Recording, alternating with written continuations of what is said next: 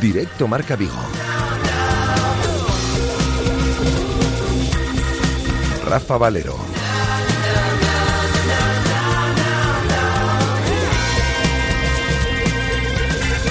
Hola, ¿qué tal estáis? Eh, muy buenas tardes, son las 13 horas y 7 minutos. Os saludamos ah, desde el 87.5 de la FM, desde el 87.5 desde Radio Marca Vigo y a través ah, de nuestra emisión online ah, para todo el mundo, con 26, sí, sí, 26 grados de temperatura en el exterior de nuestros estudios. Nos iremos hoy a máximas de 31, 32 grados en torno a la eh, media tarde y a esta hora 47% de humedad.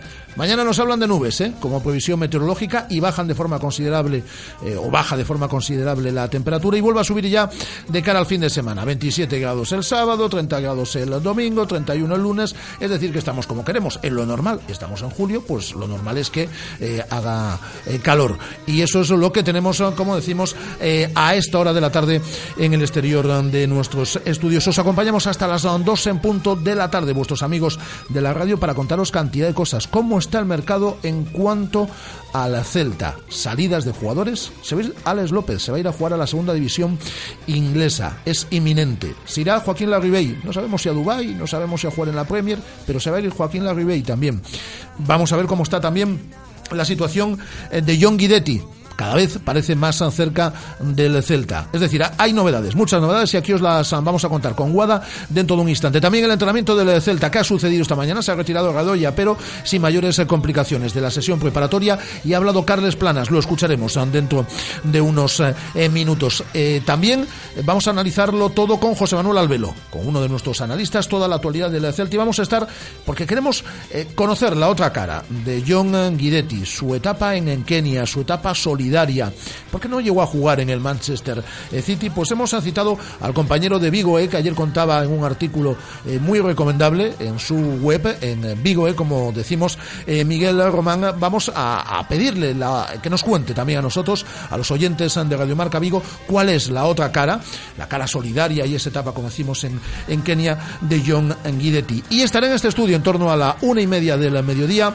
Noeli Otero, para entrevistar a una de las protagonistas de la semana. Begoña Fernández abandona el balonmano y estará aquí con Noelia Otero en la entrevista de la semana, como decimos, en torno a la una y media. Y vuestra participación siempre esencial para todos nosotros. A través de las redes sociales, de nuestra cuenta en Twitter, arroba Radiomarca Vigo. Podéis opinar de lo que os dé la gana. Está caliente ¿eh? el mercado del Celta. Podéis opinar un montón al respecto. También a través de nuestra página en eh, Facebook, eh, Radiomarca Vigo. Podéis comentar todo en torno a la actualidad del Celta, la despedida, como decimos, de Begoña eh, Fernández, lo que os ande la gana. En nuestra cuenta de Instagram, hay cuelga guada las fotitos, los vídeos y nuestras dos líneas de teléfono que os sabéis que no sabemos son todos de memoria. El 986-436-838, 986-436-838 y el 986-4366-93, 986-4366-93. Os lo sabéis de memoria desde hace, bueno, pues desde hace cantidad de meses, así que a través de esas eh, líneas telefónicas también podéis interactuar eh, con nosotros. Así que con todo esto y alguna cosilla más, son ahora mismo las 13 y 10, bueno, las 13 y 10 y 27 segundos para ser más comenzamos. Radio Marca, la radio que hace afición. En Pasión durante el mes de julio tienes tu bici financiada 12 meses con intereses gratis. Sí, sí, intereses gratis. Guarda tu dinero. Solo presentando tu DNI, cualquier modelo de bici y tus accesorios en 12 meses con intereses gratis. Ven a Pasión a conocer toda la gama en bicicletas y accesorios y consigue hasta un 40% de descuento. El mundo cambia y tú te mereces lo mejor. En Autorosas lo sabemos y nos adaptamos a tus necesidades. Te asesoramos en la búsqueda de tu nuevo coche para que disfrutes al máximo de la conducción. Autorosas es tu concesionario de ocasión, mantenimiento y venta. Estamos en la Avenida de Madrid 44, pasando el seminario, y también en la web autorosas.com. Autorosas, sponsor del Real Club Celta de Vigo. Clínica de Fisioterapia y Osteopatía, Sanare. Especialistas en lesiones deportivas, problemas de hombro y cervicalgia. Asignado como centro oficial Indiva en Vigo, el método elegido por Nadal, Contador, Gómez Noya Falcao, entre otros, para recuperarse de sus lesiones. Clínica Sanare, consulta gratuita para los oyentes de Radio Marca. Visítanos en María Verdiales 37 o llámanos al 886 11 53 61. Hay momentos, colores, sabores, sensaciones, aromas que nos trasladan a un lugar mágico. Hay momentos que convierten lo cotidiano en extraordinario, la monotonía en la magia de cada día. Momentos que nos recuerdan qué bello es vivir y que cada día hay que celebrar lo bueno de la vida. Brindar por la salud, por la familia, por el amor, por los amigos, brindar por la vida. Que nunca nos falten motivos por los que celebrar. Marqués de Bizoja, nacido para celebrar. Radio Marca, la radio que hace afición.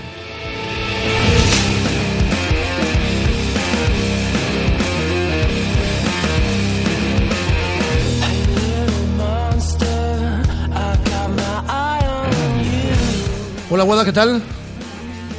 Eh, ahí ese micro de Guada. Oh, ah, a ver.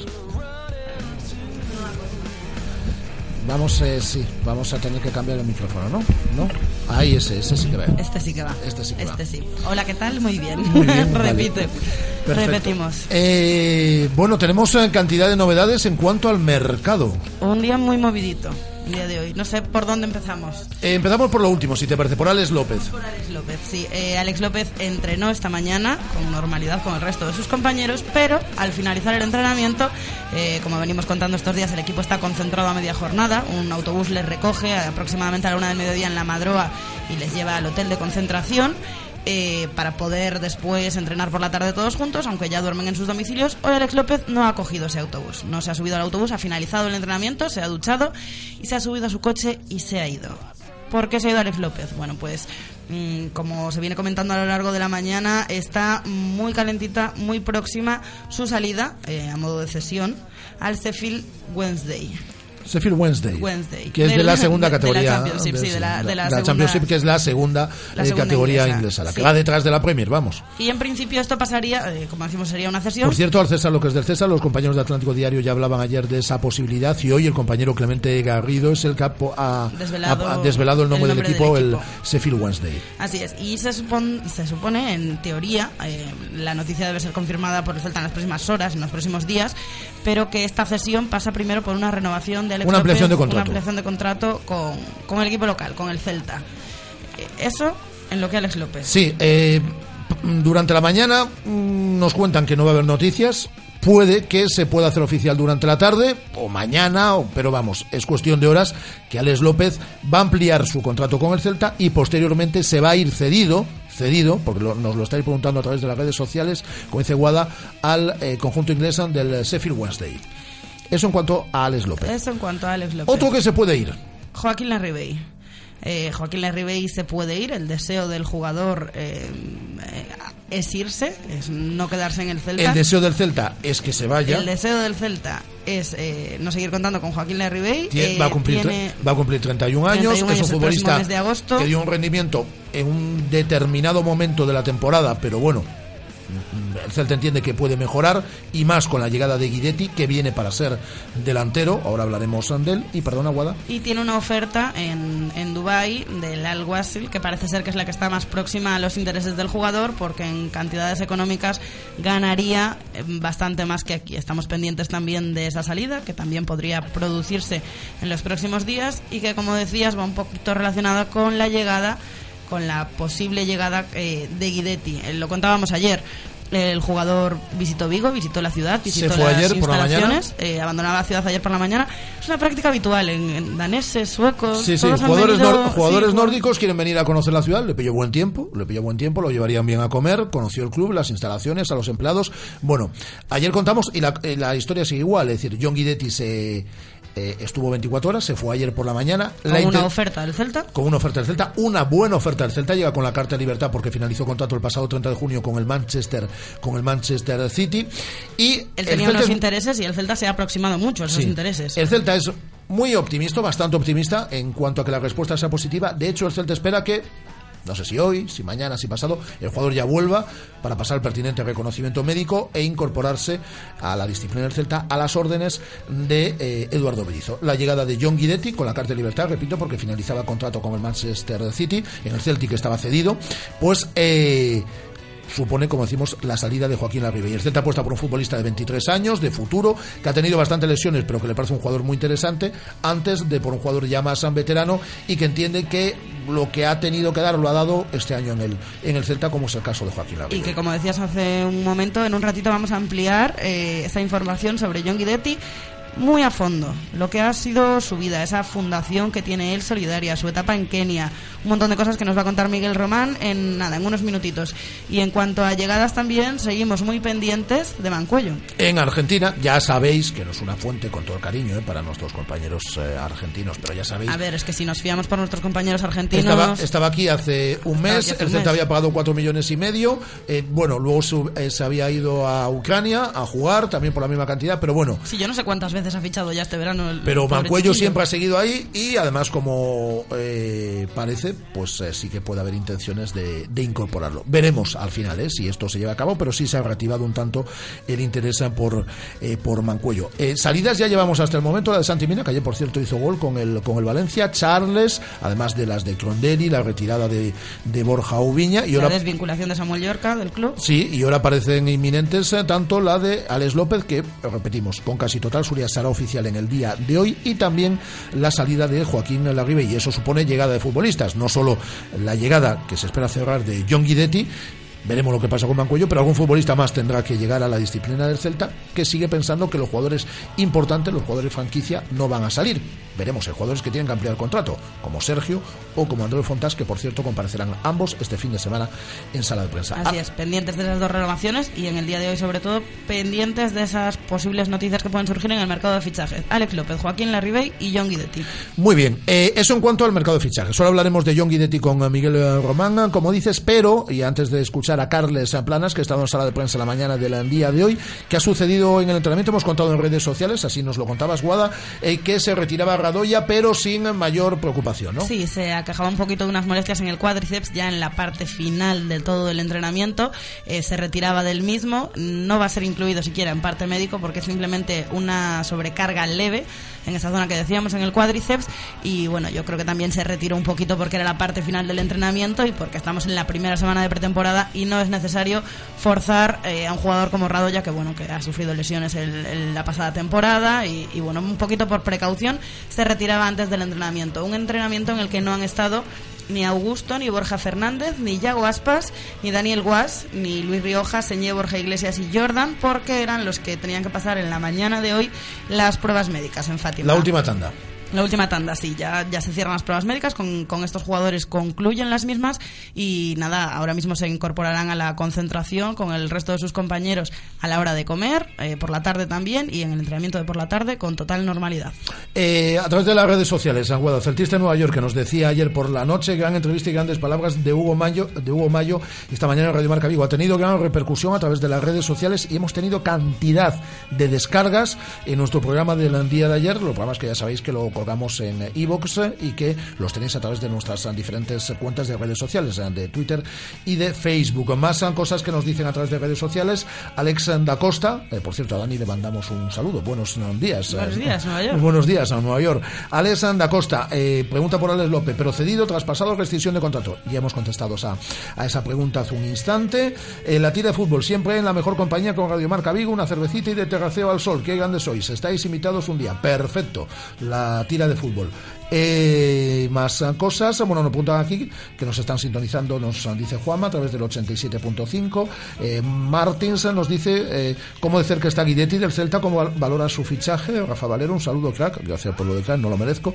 Eh, pero mejor que te llamen eso que te llamen Piltrafa. Eh, pues ya hemos, ya hemos contado la historia y a mí me parece un buen fichaje el de Guidetti a pesar de su historial de, de, lesiones. Bueno, en la parte positiva y en la balanza hay que decir que llegaría gratis, o sea que es que... Llega con la carta de libertad, aunque tendrá una buena ficha. Eh, si le parece Estela, que le va a parecer seguro, seguro, vamos a escuchar ahora a Carles Planas en sala de prensa esta mañana en las instalaciones de Amadora. Por fin puedo decir que, he vuelto a, estar con todos los compañeros. Me noto, me noto bien. Eh, no tengo eh, ninguna molestia en la rodilla y bueno, es importante poder, poder empezar eh, este nuevo curso desde cero con, con los compañeros para, para, coger el ritmo desde el principio. Supongo que teniendo en cuenta lo que pasaste en la segunda parte de la temporada pasada, tendrías ganas de, volver al trabajo, ¿no? Sí, sí, sí, muchas. Sobre todo quitarme la, la espina, como tú dices, de, de la segunda parte de la temporada. A partir de enero empecé con, con lesiones y prácticamente no, no pude jugar los últimos casi seis meses. Eh, entonces tenía, tenía muchas, muchas ganas y bueno, esperemos poder seguir a, ritmo con todos. ¿Qué a nivel personal de esta, temporada? Bueno, pues, por lo menos eh, tener más suerte con el tema de, de, las lesiones, que me respeten y bueno, como el año pasado empezaré eh, a darlo todo desde el principio y bueno, el míster va a decidir al final quién, quién va a ser el que, el que merezca jugar, pero voy a estar, voy a estar luchando como, como el que más para, para, para merecer ese sitio. Sí, bueno, Johnny ya jugó casi todo el año pasado en, en la izquierda y lo hizo muy bien. Y bueno, veremos este año cuál es el, cuál es el planteamiento de, del entrenador. Y sí, el duelo va a ser, va a ser siempre, siempre intenso tanto con Johnny como con Hugo, los tres laterales, me imagino que, estaremos ahí luchando codo con codo. Y bueno, al final la competitividad y es lo que, lo que te hace crecer. ¿Y suena Jara, que también podría ser uno más para luchar por ese puesto? Bueno, al final, de momento, solo me fijo en, los que estamos aquí y si, si, viene alguien más, bienvenido sea. Otro más para, para la competencia y para, para lo que te he dicho, para seguir peleando por ese puesto. Carles, comentabas tus expectativas a nivel individual. ¿Qué esperas de la temporada a nivel colectivo? Bueno, como dije el año pasado también en, a principio de temporada, creo que el objetivo principal sigue siendo el de, el de salvar la temporada lo, antes posible y a partir de ahí fijar las aspiraciones más altas que podamos. Eh, el año pasado nos quedamos a, a, un pasito de Europa y creo que este año sería, sería muy bonito poder, poder llegar, pero bueno, como ya te digo, la temporada es muy larga, vamos a ver cómo, cómo se desenvuelve todo. Están siendo días de muchos movimientos, ahora los jugadores que pueden venir, hay otros también que están cerca de, de salir, pero la mejor que, que, nadie. ¿Cómo se vive en el vestuario todos esos movimientos? Bueno, nosotros intentamos estar, estar ajenos a todos estos movimientos. Sabemos que puede haber posibles entradas, posibles salidas, pero bueno, intentamos disfrutar y trabajar en todo momento con, con los jugadores que hay que hay cada día en el vestuario. Si mañana somos más, pues bienvenidos sean. Si somos menos, pues bueno, supongo que será para, para algo mejor para su futuro.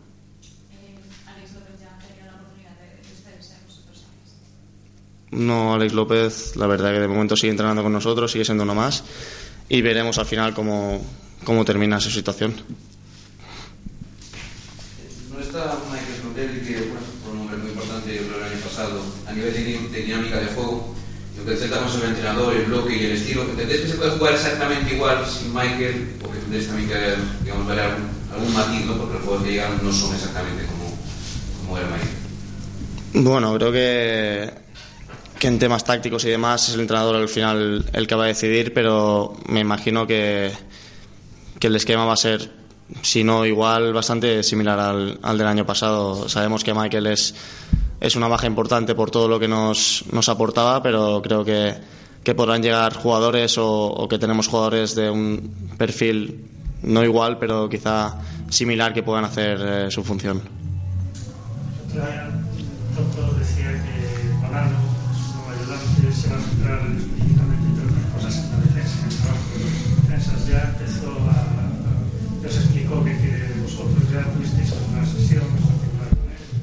No, de momento no. De momento estamos todos trabajando más o menos igual. Aún no hemos, no hemos hecho un trabajo específico de defensa y ataque. Me imagino que a medida que avancen los días eh, dejaremos de trabajar quizá más el físico para centrarnos más en, el tema específico. Pese a que el trabajo a día de hoy esté siendo más físico, como dices, eh, ¿cómo ves, cómo valoras las nuevas incorporaciones del equipo?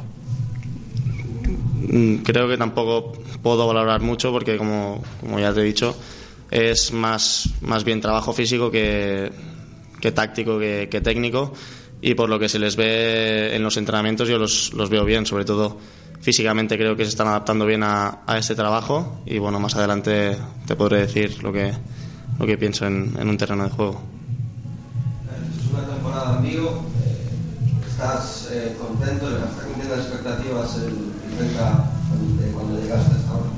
Sí, sí, sí, con creces. Yo venía aquí un poco, un poco a ciegas porque tampoco sabía lo que, lo que me iba a encontrar y la verdad que aquí, estoy, estoy muy a gusto con el recibimiento que tuve el año pasado y, con todo, con la gente, con la ciudad, con el club. Estoy muy contento. Eh, sí que el año pasado tuve la, la desgracia de sufrir bastantes lesiones y, y al final no pude disfrutar lo que, lo que quise de lo que, lo que me gusta, es el fútbol. Pero bueno, esperemos este año empezar de manera diferente y, que así siga.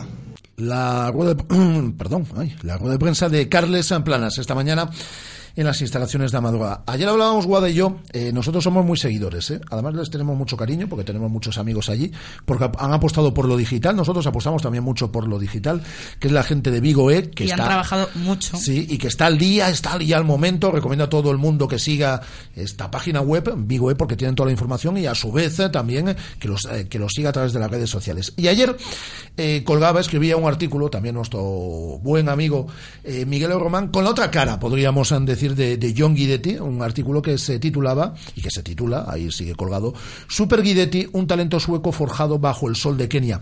Hola Miguel, ¿qué tal? ¿Cómo estamos? Hola, buenas tardes, Rafa. Y enhorabuena eh, a toda la gente de Vigo, eh, que lo estáis bordando. Muchas gracias y gracias por los piropos, ¿eh? Muchas gracias. Son merecidos, Miguel, son merecidos. Muy verdad. merecido, sí. Eh, cuéntanos esa otra cara, que lo cuentas y que la gente se pase por Vigo y puede leer este artículo, pero por ejemplo... Y, y una cosita más, es que se tienen que pasar porque tienen que ver esa foto. Sí, sí, bueno... o sea, ya no es leer el porque la artículo, foto es muy porque, importante. claro, porque ahora pueden escuchar a Miguel y pueden decir, vaya, no leo el artículo porque ya me lo contó Miguel. No, no, hay que entrar en ese Bueno, artículo y la- ver esa foto y la ese foto no vídeo. tiene desperdicio. La es- foto, perdón, y el vídeo La también, foto y porque vídeo. un vídeo donde se le puede ver de, de niño allí en esos campos africanos. Creo que es bastante interesante. Claro, es que vemos, eh, es decir, vamos a explicarlo, es decir, vemos a, a, a, John Guidetti muy jovencito, muy niño, pero rodeado de un montón de negritos, y el blanco y rubio, es que ahí, vamos, es decir, el contraste es absoluto. Pero A ver, con decir un sueco en Kenia, yo creo que la gente se puede hacer una idea. Sí, sí, además está la foto, como dice Miguel y como dice Guada, y además está, está el vídeo. Eh, cuéntanos esa etapa en Kenia de, de, de, de John Guidetti, eh, Miguel. Pues John Guidetti, eh, su padre, su padre Mike Guidetti, es un es jugador de rugby de origen de origen italiano. Su abuelo era- concretamente fue era italiano y emigró a Suecia. Y cuando John cuando John tenía tres años, pues la familia decidió eh, irse a, irse a Kenia. Eh, su padre era director de una escuela allí en Kenia y entonces pues se llevaron al, al pequeño John que con tres años pues ya empezó allí a jugar al fútbol en los campos empangados de, de Nairobi pero bueno luego volvieron para, para Suecia allí John jugaba en un club muy importante eh, sueco eh, un club de base pero luego cuando tenían cuando John cumplió los 10 años decidieron volver a, a Kenia porque eh, la familia echa, echa de menos el calor africano y entonces se fueron para allí y entonces allí John ya empezó a jugar al fútbol en serio, ya lo venía haciendo en Suecia y, y bueno, se metió en un club local. eh, el jugador contaba aquí la historia de la primera de la, de la primera vez que llegó al equipo, que lo primero que, sucedió fue que tuvieron que enterrar a su capitán, que se había ahogado en una piscina cuando se estaba bañando con su hermano, una piscina de, de los ricos de allí de, Nairobi, unas historias tremendas. Y entonces al ver todas las penurias que pasaban allí, pues su padre decidió ayudar de alguna manera a estos niños y entonces llegó a un acuerdo eh, con el club en el que jugaba John Guidetti en Suecia y para que creara un filial en África. Y entonces ahí apar- eh, eh, nació una historia solidaria que luego siguió con los años, con creándose una fundación incluso, y en la que sigue muy ligada a John Guidetti. Eso a decir, Y- porque ahora tiene una, una fundación que presta ayuda a, a todos estos niños en Kenia. Sí, por lo que tengo entendido, no solo en Kenia, también en Suecia. Es una fundación que trabaja en varios ámbitos y trabaja para, pues para, para ayudar a los niños más desfavorecidos y a través del fútbol. Y, y que él visita regularmente, o sea, no, Sí, no, es algo que hace muchos años fundó y de lo que se ha alejado, sino que tiene contacto con esa fundación y está bastante implicado en la, en la causa. Sí, sí, él está implicado, él ha, ha vuelto a Kenia, donde, donde se formó, entre comillas, él está muy implicado, además, él es un futbolista muy peculiar, es toda su historia, más allá de su historia keniata, él, él es muy peculiar, es un futbolista diferente, y, y está muy implicado en estos proyectos. Bueno, la gente que se pase también por YouTube, porque hay vídeos que no tienen desperdicio, ¿eh? de, de, John Guidetti, que por cierto, Miguel, él se va muy niño, muy joven a, a, a Manchester, ¿no? Para ficha por el Manchester City, pero no llega a jugar ni un solo partido oficial con, con el conjunto inglés. No, y estuvo siete años, Sí, si sí. no me equivoco, en la disciplina perteneciendo al club. Pero bueno, eh, las cesiones, las lesiones, un extraño virus también hubo por ahí, pues le impidieron triunfar ahí en Manchester. Pero bueno, antes de antes de irse a Manchester probó por muchos otros equipos. eh, cuando tenía 13, 14, 15 años era, era muy conocido por toda Europa. De hecho, cu- contamos aquí una historia que con, con 13, 14 años se marchó a Milán con su padre a hacer una prueba con el Inter de Milán. Inter, por, sí. aqu- por- por aquel entonces jugaba Ibrahimovic ahí, otro sueco, en, en el club. Y durmieron y estuvieron una semana durmiendo en, en un Fiat Punto que había alquilado su padre porque, porque como era la semana de moda de Milán, no había plazas hoteleras. Tuvieron que, que dormir su padre y él, su padre que creo que es bastante corpulento, es como él. Eh, Era jugador de rugby. Era o sea, de rugby. no hay que decir más. de, al- de altura debe ser como él, pero además bastante más ancho. Y ya os podéis imaginar la incomodidad, la incomodidad que debe ser dormir una semana dos personas en, en un Fiat Punto. Eh, la historia no tiene desperdicio, os recomiendo siempre, que os os recomendamos siempre, que os paséis por Vigo E, y en este caso por, por este artículo que firma Miguel Román, os repito, Super Guidetti, un talento sueco forjado bajo el sol de Kenia, pues cuenta pues estas cosas y alguna más de las que nos ha contado ahora, y además como, como decíamos antes, ni la foto ni el vídeo tampoco tienen, tienen desperdicio. Yo creo, Guada, que este año vamos a tener que hablar con el gran Tonino, ¿no? Para que la gente de Vigo E pues tenga aquí alguna participación, ¿no? No sé Sí, si en- en, tertulias, cositas así, si en algo, es decir, tenemos que interactuar de alguna forma Yo juntos. también estaba pensando Vamos. en eso. Tenemos para que- estas cosas- Nosotros también os invitamos a vosotros a participar en, en nuestra página. Vale, vale, pues Vale, a- tenemos eh, que cerrar esto algo. que se dice de sinergia, ¿no? Sí, sí, sinergias. Pues habrá que hacer para estas cosas que hay que hablar con Tonino, Miguel, o, Bueno, sí, supongo. o supongo a decir que contigo lo podemos cerrar, ¿no? Vale, Con- Conmigo también podéis hablarlo. vale, vale, pues lo bueno, hablaremos. Tendrá que dar el, el visto bueno, supongo, pero bueno. Bueno, bueno, vale, pues lo hablaremos en los próximos días. Enhorabuena, un abrazo fuerte, Miguel. Y gracias a vosotros, un saludo. Miguel Román, el compañero de Vigo, y con esta historia de, de John Guidetti, y ahora vamos a saludar a- al gran José Manuel Albelo, que hacía un mes que no le escuchamos, como hemos estado aquí tres semanas de, de vacaciones, y durante el verano lo vamos a intentar molestar en alguna ocasión, no vamos a abusar mucho ¿no? de la confianza, pero sí lo vamos a intentar Te, te molestar. iba a decir, no lo digas. Eh, Ya vete molestándolo poco a poco, pero. en, en- en alguna ocasión. Eh, José, ¿qué tal? Muy buenas. Hola, José, ¿qué tal? Eh, se ha cortado la llamada con José Manuel Albelo.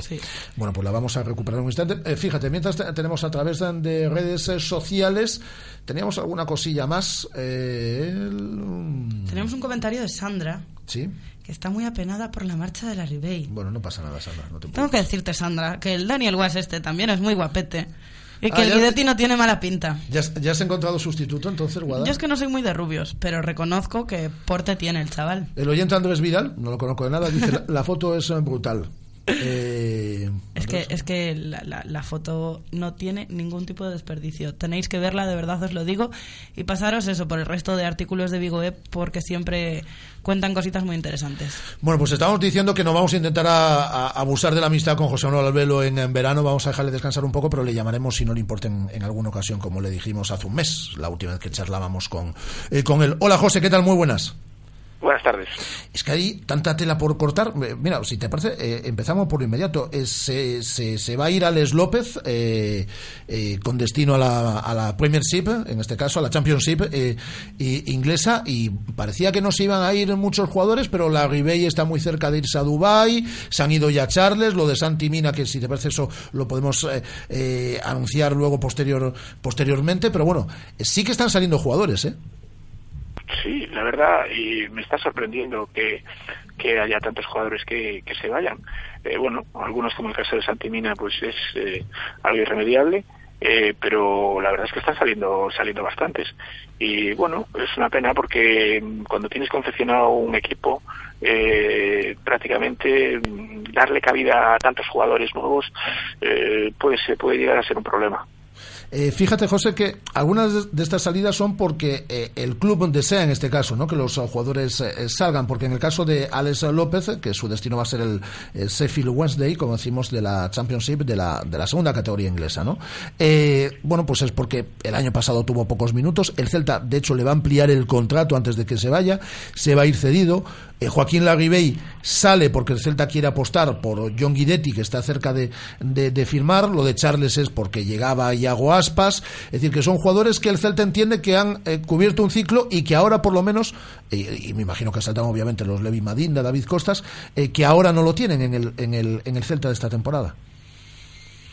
Pues sí, eh, me imagino que será por eso. La concepción del equipo la lleva la, parte técnica del del Celta y la verdad es que eh, aparte de que puedas eh, yo me pueda sorprender un poco de que se vayan tantos porque en realidad me imagino como dices tú David Costas de Madrid también se irán eh, cuántos van a subir al, primer equipo del, del, filial va a quedar alguno del filial no va a quedar nadie van a traer más jugadores eh, estamos hablando de casi 6, 7 jugadores que se han ido del año pasado, que tienes que volver a reponer. Si no, si no repones con gente en la cantera, pues tienes que, hacer fichajes. Alguno ya se hizo, el de Was, el Guidetti, pues está ahí pues a punto, pero eh, Aspas también pero yo creo que todavía faltan jugadores por llegar. Una plantilla de 25 jugadores que tienes que tener eh, para una liga que es bastante exigente, pues te van a hacer falta. Dos nombres concretos. José, ¿qué te pareció la salida de Santimina? Está en su derecho, pagó la cláusula de rescisión, él opta por crecer, pero le han dado palos, tú que te mueves también en redes sociales, a, a Santimina una barbaridad, no tanto por la salida, porque se fue con Deli y se ha ido muy bien por parte de la afición, sino por, sino por las formas y por esas declaraciones en las que casi menospreciaba al, al, al Celta. qué te parece? Como canterano que has sido también tú me sorprende. Eh, no leí las declaraciones estas a las que te refieres de que eh, sí, de que en cuanto en cuanto le llamaron de Valencia que, que, solo pensó en coger un avión. que solo pensó en coger un avión no hablaba nada del Celta es decir ah, es tan joven y 19 años. es normal a mí me parece lo más normal. Eh, por una parte a ver yo lo dije la cláusula de, de, rescisión del, del contrato de Santimina para mí era baja eh, con respecto al jugador que era, a la edad que tenía y sobre todo, bueno, pues el último año que, que no jugó mucho hasta, hasta la última temporada, pero es un jugador que tenía un potencial enorme y yo creo que la cláusula de rescisión mm, para mí debía haber sido más alta, el Celta se la tendría que haber puesto más alta y que después negociase con el Celta el, la rescisión o, que por lo menos eh, si no lo querían pagar entera. Eh, 10 millones de, euros relativamente a mí me parece poco para, para el jugador que es eh, Santi. Y después eh, es normal que se haya ido. Eh, sabiendo que quién es el agente, eh, el representante que tiene, es normal. Él no quiere tener el dinero eh, parado. En este caso, él no firma con un jugador José para que esté toda la vida en el mismo Claro, claro. Si ellos al final, cuanto más cuanto más lo muevan al jugador, más dinero se van a llevar ellos y, y, el jugador seguramente también se llevará mucho más dinero. saben el, el, el, jugador que firma con, con este tipo de representantes saben a lo que se exponen y saben lo que hay. Entonces, bueno, tampoco es sorprendente en, este sentido. Eh, hoy día... perdona, estamos hablando de, el rango de, Jorge Méndez, de este tipo de representantes y tal a lo mejor eh, mm, este tipo de representantes sí que tenían que cuidar un poquito más porque decimos las declaraciones que hizo, es que es un chaval de 19 años, es que tal, pues si tanto representante y tanto Jorge Méndez para moverlo y para negociar, a lo mejor también tendrían que darle un poquito más de importancia a ese asesoramiento del jugador. Sí, pero, yo, eso le importa muy poco. No, claro, no, no, que le importa muy poco. No, lo, hace, con, no lo hace con Cristiano, lo hace con Mina. No, a ver, y, eh, lo normal es que lo hagan a, jugadores que, del nivel de Cristiano, que, seguramente se tendrá su departamento de prensa y tendrá todo. Eh, Méndez debe llevar, pues no sé, hoy día debe llevar el 40% de jugadores o el 45 a lo mejor de los que pueden ser traspasados eh, bien traspasados. Eh, Santimina pues será de los últimos en, por ahora en, en, eh, en, su en su lista por así decirlo. Me imagino que en cuanto tenga un caché más importante pues será otra cosa. Y claro un chaval de 19 años tampoco le puedes pedir eh, yo creo que Santimina eh, está agradecido al Celta. Yo leí algunas declaraciones de él, está muy agradecido al Celta, está agradecido a la ciudad de Vigo, está agradecido a la afición, como no podía ser menos, que lo ha apoyado durante todo este tiempo. Y mm, si ha cometido algún error en alguna, en alguna declaración, la verdad es que es eh, es de un chaval de 19 años, tampoco se le puede pedir mucho más. Pero yo creo que el sentimiento de él es, es, es, es el que te estoy diciendo. la última, José, ¿te ilusiona la vuelta de Yaguaspas? Sí, a mí Yago Aspas es un jugador que siempre me ha gustado. Eh, la última temporada que estuvo en el Celta ha hecho una temporada fenomenal. Eh, las anteriores eh, también ha sido jugador un jugador clave y yo creo que, que sí. Eh, tal vez eh, sea la posición en la última, eh, para mí, la posición de él sea en la que estaba jugando Orellana eh, al final de liga, pues eh, de de media punta como enganche que, que como un delantero arriba eh, como como un punta arriba que a lo mejor pues esa labor la podía hacer la Ribey o si se ficha Guinetti pues eh, en este caso a él pero yo creo que sí que va a ser un buen refuerzo para, para el Celta y porque también viene de jugar en otros equipos, en otras ligas y ha adquirido una, una experiencia muy importante. Pues eh, aquí lo vamos a dejar. Durante el verano, no mucho, eh, pero te molestaremos en alguna ocasión, si no te importa, José. No me molestáis nunca, ya lo sabes, eh, Rafa, y encantado. Encantados nosotros de poder charlar contigo. Un abrazo muy fuerte, José. Igualmente para vosotros. José Manuel Albelo, como bueno, pues como habitualmente, en verano un poquito menos, en esta sintonía de Radio Marca, analizando la actualidad del Celta. ¿Sabes qué vamos a hacer a esta hora del mediodía, Guada? Porque además ya está por aquí Noelia Otero con una pedazo invitada que ha sido protagonista durante toda esta semana, Begoña Fernández, que se despide del deporte del balonmano y le vamos a ceder ahora mismo ya los trastos. Es decir, nosotros volvemos luego para despedirnos, pero el programa sigue y ahora sigue de la mano de Noelia Otero a vuelta de pausa, pero antes, qué mejor forma. Pero antes hay que brindar. Qué mejor forma de hacerlo a esta hora de la tarde, 13 horas 43 minutos. Es el momento ideal, es la hora ideal para abrir boca y disfrutar de una sensación única. Es el momento Marqués de Bizoja.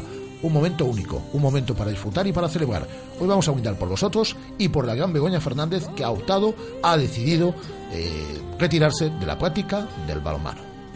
Hay momentos, colores, sabores, sensaciones, aromas que nos trasladan a un lugar mágico. Hay momentos que convierten lo cotidiano en extraordinario, la monotonía en la magia de cada día. Momentos que nos recuerdan qué bello es vivir y que cada día hay que celebrar lo bueno de la vida. Brindar por la salud, por la familia, por el amor, por los amigos, brindar por la vida. Que nunca nos falten motivos por los que celebrar. Marqués de Bizoja, nacido para celebrar. Radio Marca, la radio que hace afición.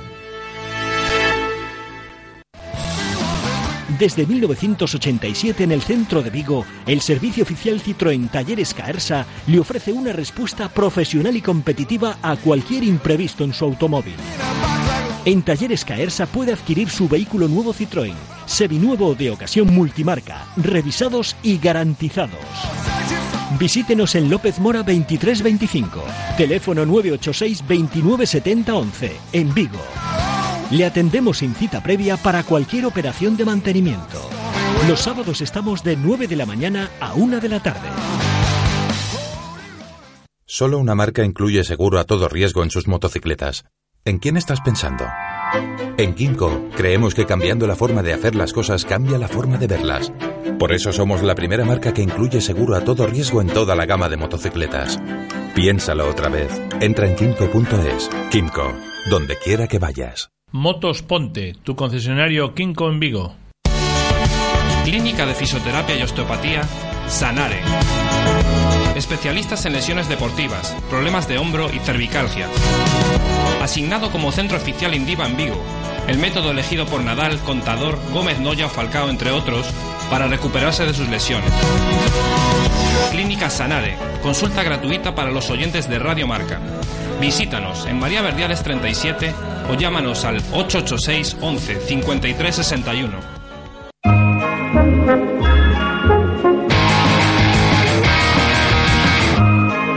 Familiar y BMW.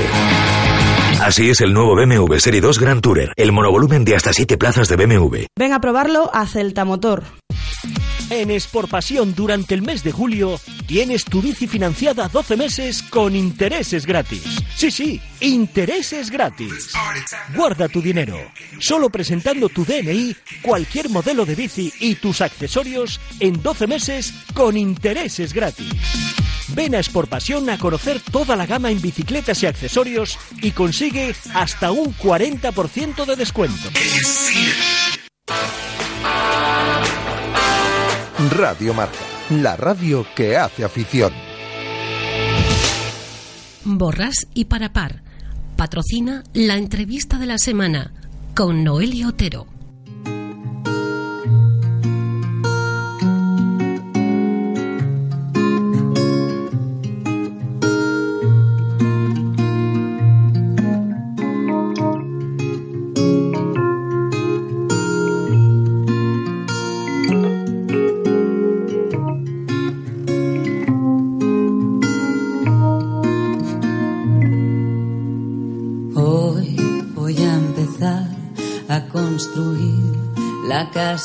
Muy buenas tardes amigos, ya estamos con esta entrevista de la semana y bueno, ya lo ha anunciado Rafa Valerón, no podíamos empezar con otra protagonista que la que ha sido portada esta semana, Begoña Fernández. Begoña, ¿qué tal estás? Muy buenas tardes. Hola, buenas tardes. Y he de reconocer que nosotras eh, ya queríamos haber hablado hace, hace una semana, pero Begoña tenía muchas cosas que hacer, tenía fisio y demás y bueno, justo antes de esta entrevista salta esa noticia eh, porque yo quería hablar contigo de, porque sí, porque tienes muchas cosas que contar, pero salta esa noticia de que, bueno, pues después de 20 años prácticamente eh, decides eh, dejar el, el balonmano profesional y todos nos hemos quedado diciendo, ah,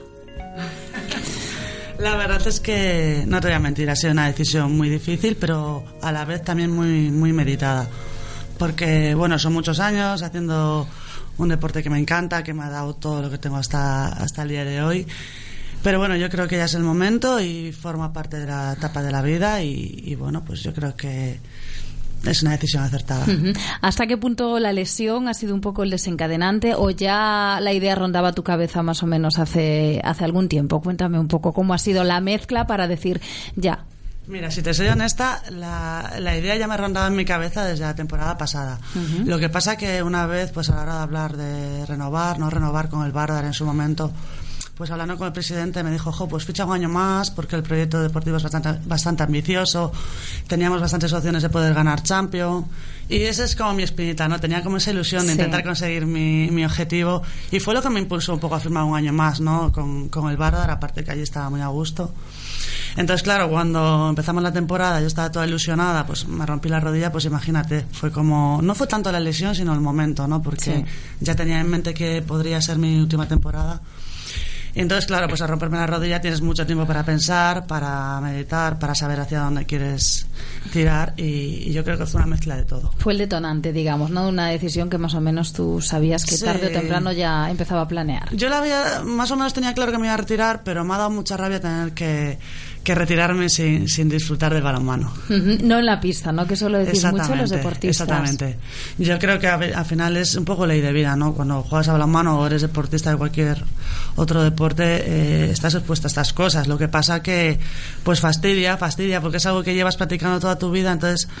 No es que me haya, me haya retirado me vaya a retirar por el tema de la lesión, sino que me hubiese gustado eh, haberlo hecho jugando. Prácticamente has conseguido todo. Eh, de capitana de, las guerreras de la selección femenina que habéis conseguido hacer historia y poner el balonmano femenino también ahí en el objetivo. Yo en esta entrevista muchas veces, no por ser mujer, pero a veces hablamos precisamente de las desigualdades que hay, las dificultades y, bueno, mm, no ha sido fácil, ¿no? Y hay que luchar mucho para estar ahí. Y tú has estado ahí en la cabeza, enarbolando y nosotros, claro, como vigueses encantados de la vida, eh, bueno, pues que el balonmano femenino fuese tenido en cuenta y de ahí ese apodo de, guerreras que, que, bueno, os ganasteis eh, a pulso, pero aún así eh, conseguir espacio, conseguir tiempo, me imagino que eso es eh, tremenda la lucha ¿no? Que, que, hay que librar. Para mí, una de las cosas que más orgullosa me siento de mi carrera es haber empezado desde abajo, ¿no? O sea, cuando nadie nos seguía, cuando el balonmano femenino no era nada, cuando nadie apostaba por nosotros y llegó ese europeo en 2008 que jugamos en Macedonia y dimos la- el bombazo, ¿no? Conseguimos la medalla de plata cuando nadie apostaba por nosotros nada. La gente se quedó loca y a raíz de ahí yo creo que fue un el punto de inflexión, ¿no? Un poco de donde empezaron ya empezamos a tener un poco más de repercusión, donde la Federación también nos empezó a hacer un poquito más de caso, los medios de comunicación. Y yo creo que en ese momento fuimos conscientes de decir, chicas, tenemos que seguir por este camino porque si no la gente va a volver a pasar de nosotras rápidamente. Y bueno, tuvimos la suerte de conseguirlo, pero sí que tengo que reconocer que fue muy duro. Fue muy duro porque es duro estar entrenando en, cualquier pista cuando nadie hace nada por ayudarte, cuando tú entrenas todos los días, al igual que cualquier chico, cualquier otro deportista, y eso no se valora hasta que no llegas ahí y haces... Es muy complicado llegar a conseguir cosas sin, sin el apoyo y pues eso, suficiente. Pero bueno, lo conseguimos, eso es lo importante y, y me siento muy orgullosa de ello, ¿eh? Y ahora tú que eres un referente, ¿qué te han dicho tus compañeras? No sé, de la selección, con las que más amistad tengas. eh, me imagino que ellas lo habrán conocido la noticia antes que, que el resto, pero ¿qué te han dicho? Sí, ellas ¿Cómo ya sabían porque les llevo dando las chapas desde el año pasado a las pobres, ya dicen, hostias, que... Y pues ellos, pues algunas me decían, jo, pero aguanta, jo, un año más en casa, tía, no sé qué. Pero bueno, ya sabían cuál era un poco mi, mi mentalidad, cuál era un poco mi opinión y, y sabían que estaba un poco saturada a nivel psicológico, ya no tanto físicamente, pero también psicológico. Entonces, eh, pues me han dado todo su apoyo, su cariño, como siempre, y eso la verdad es que lo agradezco muchísimo porque es una de las grandes cosas que me llevo del balonmano, el, el cariño de mis compañeras, de, de toda la gente que he conocido a lo largo de mi carrera, y para mí esas cosas, esas pequeñas cosas, esos pequeños momentos, son muy importantes, más que a lo mejor cualquier palmarés, aunque parezca que queda muy bonito decirlo, pero realmente lo siento así. Al margen de los títulos, que como decías, menos la Champions, tienes eh, todo. Lo tengo eh, ahí clavadilla, ¿eh? ¿Qué significa para ti que, eh, que digamos, bueno, pues la mejor eh, jugadora de balonmano español, de las mejores eh, del mundo, sin duda, de todos los tiempos? Eso tiene que ser la leche, ¿no, Begoña? ¿Sabes qué pasa? Que yo tampoco me flipo mucho con estas cosas. ¿sabes? Te, te soy honesta. Yo la verdad es que mm, me siento orgullosa, pero porque es como una recompensa a mi trabajo, ¿no? A todo lo que he peleado por estar ahí. Y me siento realmente una afortunada, porque también hay muchos deportistas, muchas jugadoras, muchos jugadores que pelean también y, y por H o por B no, no, no consiguen llegar ahí. Entonces, me siento pues una afortunada, la verdad, más que una super pivote o yo qué sé, ¿sabes? Una persona afortunada y, y bueno, y contenta. Y ahora miras atrás, es momento de, mirar atrás. Yo ya lo iba a hacer en esta entrevista antes de saber que al final esta iba a ser la semana clave en la que anunciabas tu, tu retirada. Y bueno, has viajado por todo el mundo, pero empezaste evidentemente aquí en tu ciudad, en el Ría de Vigo. ¿Y cómo fueron esos inicios y a qué años? Pues a qué años no me acuerdo, sé que creo que era infantil o alevín, no lo sé. Me costó mucho, ¿eh? porque mi madre estaba cabezona que no, que no. Que no quería. Que no, que no. Lo que pasa es que en el colegio me rompí el brazo, tuve una pequeña lesión y estuve a punto de quedarme el brazo así un poco regular y mi madre la pobre se sentía súper culpable. Entonces el primer día que el médico me dio la alta, lo primero que hizo fue me cogió de la, de la mano y yo, mamá, ¿dónde vamos? A las escuelas deportivas. Y yo, "Ah". yo me quedé loca, claro, en ese momento dije yo, bueno, y así empezó un poco.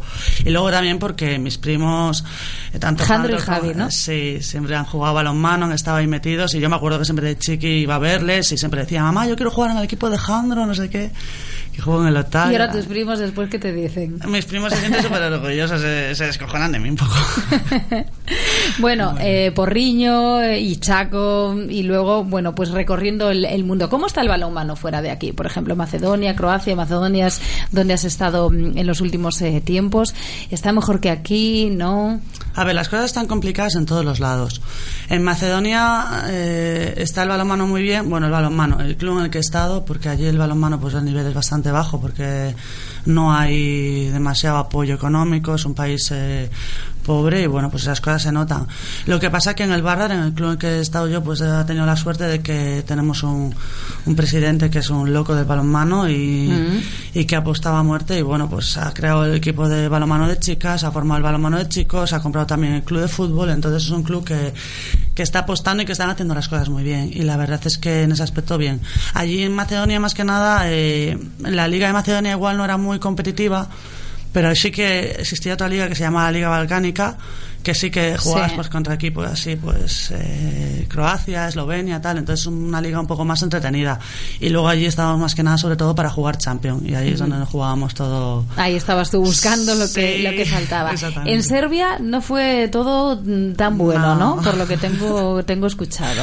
Eso fue una aventura, pero fue un momento complicado de mi carrera. La verdad fue un momento muy complicado porque se juntaron muchas cosas, ¿no? Eh, tenía una idea de retirarme en Ichaco, al final estaba muy a gusto allí, se complicaron las cosas. Al final fue cuando se juntó también toda la crisis en España, casi todas las jugadoras tuvimos que salir fuera. Entonces, claro, pues sí que tenía varias opciones, pero me decanté por Serbia porque pues allí había estado jugando Marta Mangue el año anterior y me había dicho, Bego, pues tía, para acá, que las cosas están muy bien aquí, ¿qué tal? Y realmente había sido así el año anterior. Pues yo debo ser un poco gafe, porque cuando llegó se complicó todo, y cuando llegué yo se complicó todo. Entonces, bueno, pues en diciembre tuve que coger las cosas y salir de allí porque no está dispuesta a, seguir jugando. ¿Complicaciones a nivel económico o, a otros niveles? De no estar a gusto, no estar bien. No, allí estaba, muy, estaba a gusto. Lo que pasa que a nivel económico pues no, no estaban cumpliendo. Y venía también de pasar un año complicado con Ichaco. Y al final digo, no quiero estar a mil kilómetros en mi casa en estas condiciones. Entonces, bueno, pues tuve la suerte que me llamó el Bardar, que también tenía un proyecto deportivo muy importante y, la verdad me sentí muy afortunada porque en ese momento fichó a casi todas las mejores jugadoras de ese momento y, dije, jolín, qué guay, tener la oportunidad de poder jugar a este nivel.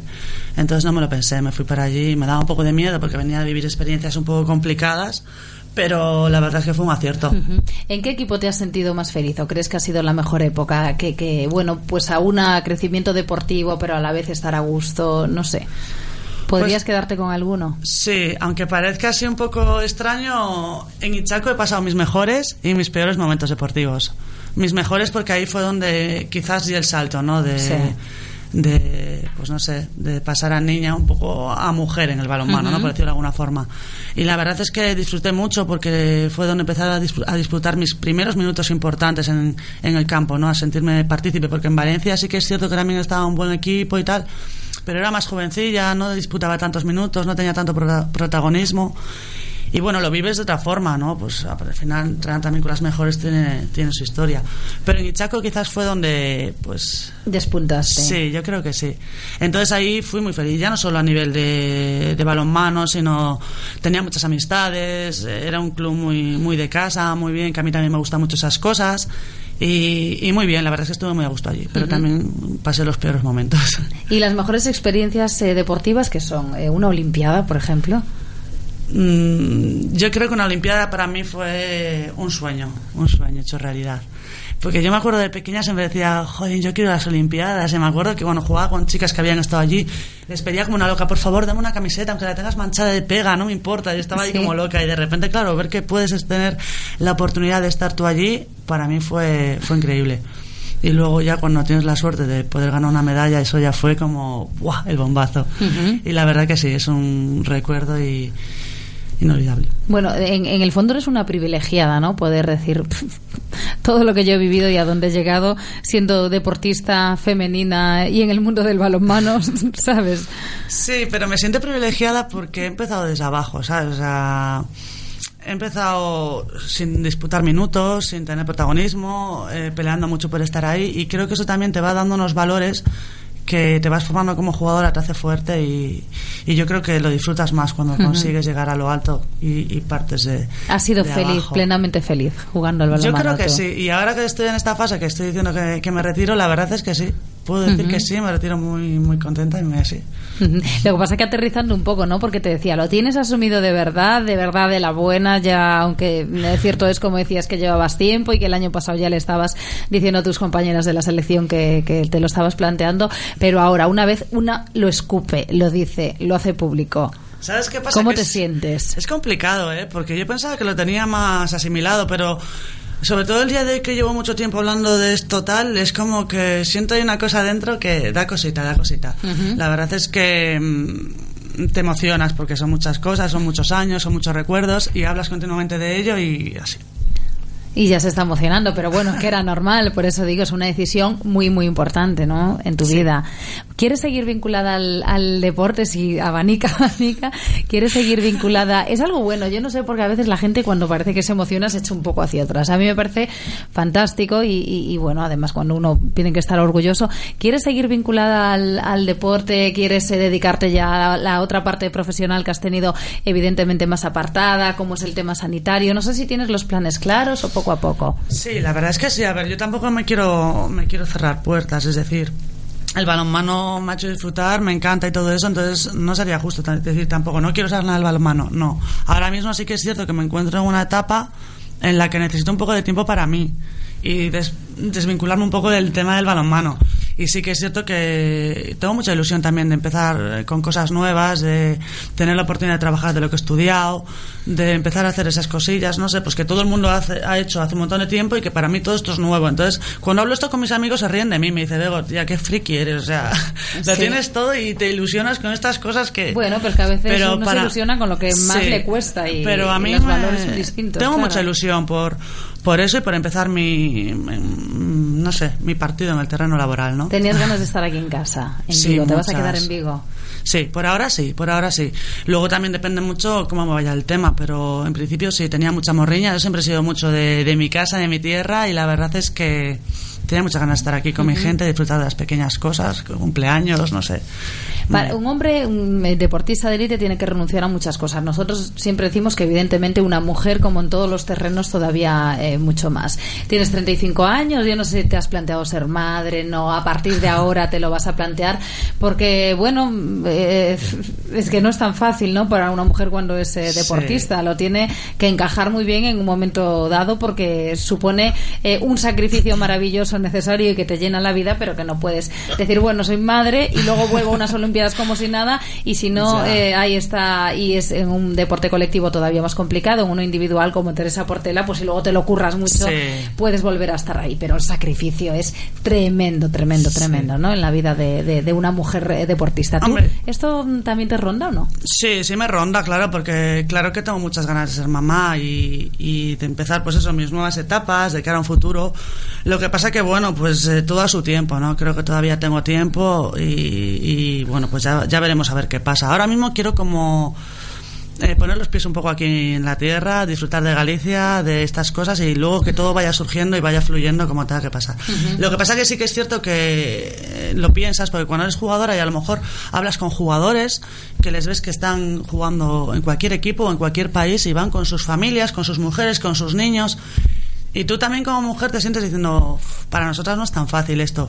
Aunque sí que es cierto que yo he tenido compañeras que han sido mamás Sí. y que lo que pasa que es un poco más complicado porque, bueno, pues ya tienes que ser mamá muy joven y, y no todo el mundo está dispuesto. O Y puedes- luego viajar con ellos, ¿no? Que a veces si fichas por... Exactamente, por es tienes complicado. un lugar como... y luego también lo pasas mal, porque también hemos tenido compañeras en la selección hace años que, que, eran, que eran mamás y lo pasaban muy mal, porque también separarte de tu nena a lo mejor un mes lo puedes llevar y al Sí. final todo lo suples, ¿no? Pero lo pasaba muy mal, ¿eh? y, y lloraban, y se emocionaban, echaban de menos. Entonces es complicado. En ese aspecto yo creo que es un poco mejor Ujú. ser chico, ¿eh? Bueno, Begoña Fernández es el ídolo, yo creo que de, de muchas y muchas eh, niñas, eh, mujeres, adolescentes, hombres, evidentemente, niños, adolescentes. Eh, si hablamos de, del balonmano, ¿quiénes han sido tus ídolos, Begoña? ¿O quiénes son también en la actualidad? ¿eh? La verdad es que en el mundo del balonmano cuando era yo nunca Ahora he es fácil mucho- tener referentes en el balonmano femenino como tú, afortunadamente, ¿no? Porque os conocemos, claro, pero yo no sé si ya hace años tú tenías algún referente o podías conocer algún referente. Yo sí te tenía, cuando era chique me acuerdo que veía algún partido de selección de chicos y, y yo flipaba contando ese valle. Joder, mírale, mira Claro, que luego lo rectifica. conocido personalmente. Sí, claro, es que es curioso. Digo yo, madre mía, las vueltas que da la vida. Y luego ahí sentado en una mesa cenando. eh, Y claro, es como... Pero bueno, bien, bien, bien. ¿Talan y alguna mujer? Cristina- ¿O de tus compañeras? eh, Para mí, mi referente fue Cristina Gómez, que ha sido una de las mejores pivotes en el mundo del balonmano, que jugué con ella en Valencia. Y a mí me ha enseñado muchas cosas y me ayudó mucho cuando yo era cuando yo era una niña, que al final no toda la gente que tiene importancia y que tiene sus galones Ujú. en el equipo sabe portarse bien con la gente joven, sabes que también es importante. Y ella ella siempre lo hizo, me ayudó mucho, vego por aquí, vego por allá y tal y y yo siempre le estaré agradecida, aparte de que era una crack. Entonces, para mí eso se lo agradezco muchísimo. No sé si seguirás yendo ahora a ver algún partido, al Porriño, al Guardés, eh, por aquí, para al Octavio. Eh, si queremos a Sobal, tenemos también al, al eh, a Cangas aquí al lado, al Frigoríficos. Bueno, balonmano por aquí, por la zona. Es que en Gal- Galicia es estupendo, ¿eh? porque se Sí. respira balonmano por los cuatro costados. Sí, sí quiere, claro que sí. Lo que pasa es que necesito mi tiempo. Ahora realmente no me apetece. Mm. Necesito mi tiempo para desconectar, pero claro que iré, por supuesto. Seguro que sí, mira, que yo conozco a uno que lleva como dos años que eh, se le hace raro ir a un pabellón, ¿eh? Pero es normal, yo lo entiendo. Yo lo entiendo ¿Sí? perfectamente. Sí, y de hecho tengo amigas que se han retirado ya Y les no pasa lo tienen ni mismo. idea. O sea, yo hablo con ellas por teléfono y me dicen, vengo, ¿dónde estás? En la selección. Y yo, a ver si ya dejó la selección hace un año. No se enteran de nada. Es que han desconectado. Entonces yo creo que es, eh, cada persona lo Ujú. vive de una forma y eso es algo muy personal y... Pero yo entiendo todo. Pero haciendo deporte sí, por lo menos de una manera, Sí. bueno, en el día a día. Sí. No sé, además de practicar balonmano, si te gusta correr ahora que está tan de moda el running o qué te Sí. gusta. Pues me llama la atención el pádel, ¿eh? ¿Ah, Sí, sí? sí, pues que como poco- tantos, no, no, no es un buen deporte también que está... Me acuerdo cuando estuve una vez lesionada del gemelo, pues estaba así para la- el tema de la rehabilitación. Eh, me fui ahí un par de veces a echar unos partiditos y me, me gustó mucho, la verdad, me echó unas risas. Pero bueno, hablo por hablar, ya veremos. A Ujú. ver qué pasa. Pero sí, el pádel me llama la atención. Y montar en bici también. Esas rutas que te vas por ahí por el monte. Ujú. También me gusta mucho. Bueno, pues seguro que lo que hagas se te dará bien. Eh, Begoña, muchísimas gracias por estar con nosotros, eh, por eh, contarnos esta decisión, por emocionarte, contarnos tus planes y bueno, sobre todo enhorabuena por esta carrera fantástica en la que una viguesa, como tantos y tantos deportistas que tenemos en tantas cosas, llega, llega a lo más alto y además también hacer eh, camino en el deporte para, para las mujeres, que eso es eh, muy importante. Enhorabuena y que ahora bueno, pues todos los años que quedan por delante, que serán muchísimos, en otro terreno que no sea el deportivo, sean igual de buenos por lo menos. Muchísimas gracias. Estoy encantada de estar aquí con vosotros una vez más y que siempre me, ay- me ayudáis mucho, me apoyáis y eso es de agradecer. Gracias, Bego. Borras y para par. Sus abogados de confianza. Especialistas en productos bancarios, cláusula suelo, acciones de Bankia. Sin costes para usted. Borras y para par. Derecho civil y penal. Borras y para par. Experiencia, claridad y transparencia. Infórmese en el 986 43 99 46 o en Doctor Cadaval 2, segundo G, Vigo. Radio Marca, la radio que hace afición. El mundo cambia y tú te mereces lo mejor. En Autorosas lo sabemos y nos adaptamos a tus necesidades. Te asesoramos en la búsqueda de tu nuevo coche para que disfrutes al máximo de la conducción. Autorosas es tu concesionario de ocasión, mantenimiento y venta. Estamos en la Avenida de Madrid 44, pasando el seminario, y también en la web autorosas.com. Autorosas, sponsor del Real Club Celta de Vigo.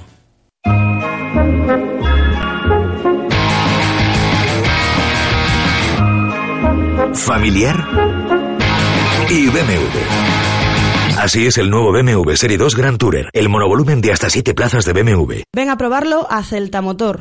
Solo una marca incluye seguro a todo riesgo en sus motocicletas. ¿En quién estás pensando? En Kimco creemos que cambiando la forma de hacer las cosas cambia la forma de verlas. Por eso somos la primera marca que incluye seguro a todo riesgo en toda la gama de motocicletas. Piénsalo otra vez. Entra en kimco.es. Kimco, donde quiera que vayas. Motos Ponte, tu concesionario Kinko en Vigo. Clínica de Fisioterapia y Osteopatía, Sanare. Especialistas en lesiones deportivas, problemas de hombro y cervicalgia. Asignado como centro oficial Indiva en Vigo. El método elegido por Nadal, Contador, Gómez Noya o Falcao, entre otros, para recuperarse de sus lesiones. Clínica Sanare, consulta gratuita para los oyentes de Radio Marca. Visítanos en María Verdiales 37 o llámanos al 886 11 53 61. Radio Marca, la radio que hace afición.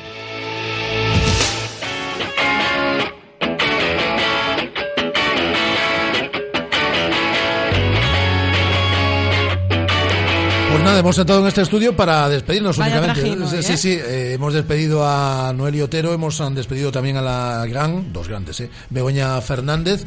Y nada, pues eh, hasta mañana, Guada. Hasta mañanita. Hasta mañana, Estela. Y hasta mañana a todos vosotros. Volvemos aquí a partir de la una del mediodía, pero la radio sigue. Y aquí os vamos a contar todo en Radio Marca. Hasta mañana. Adiós.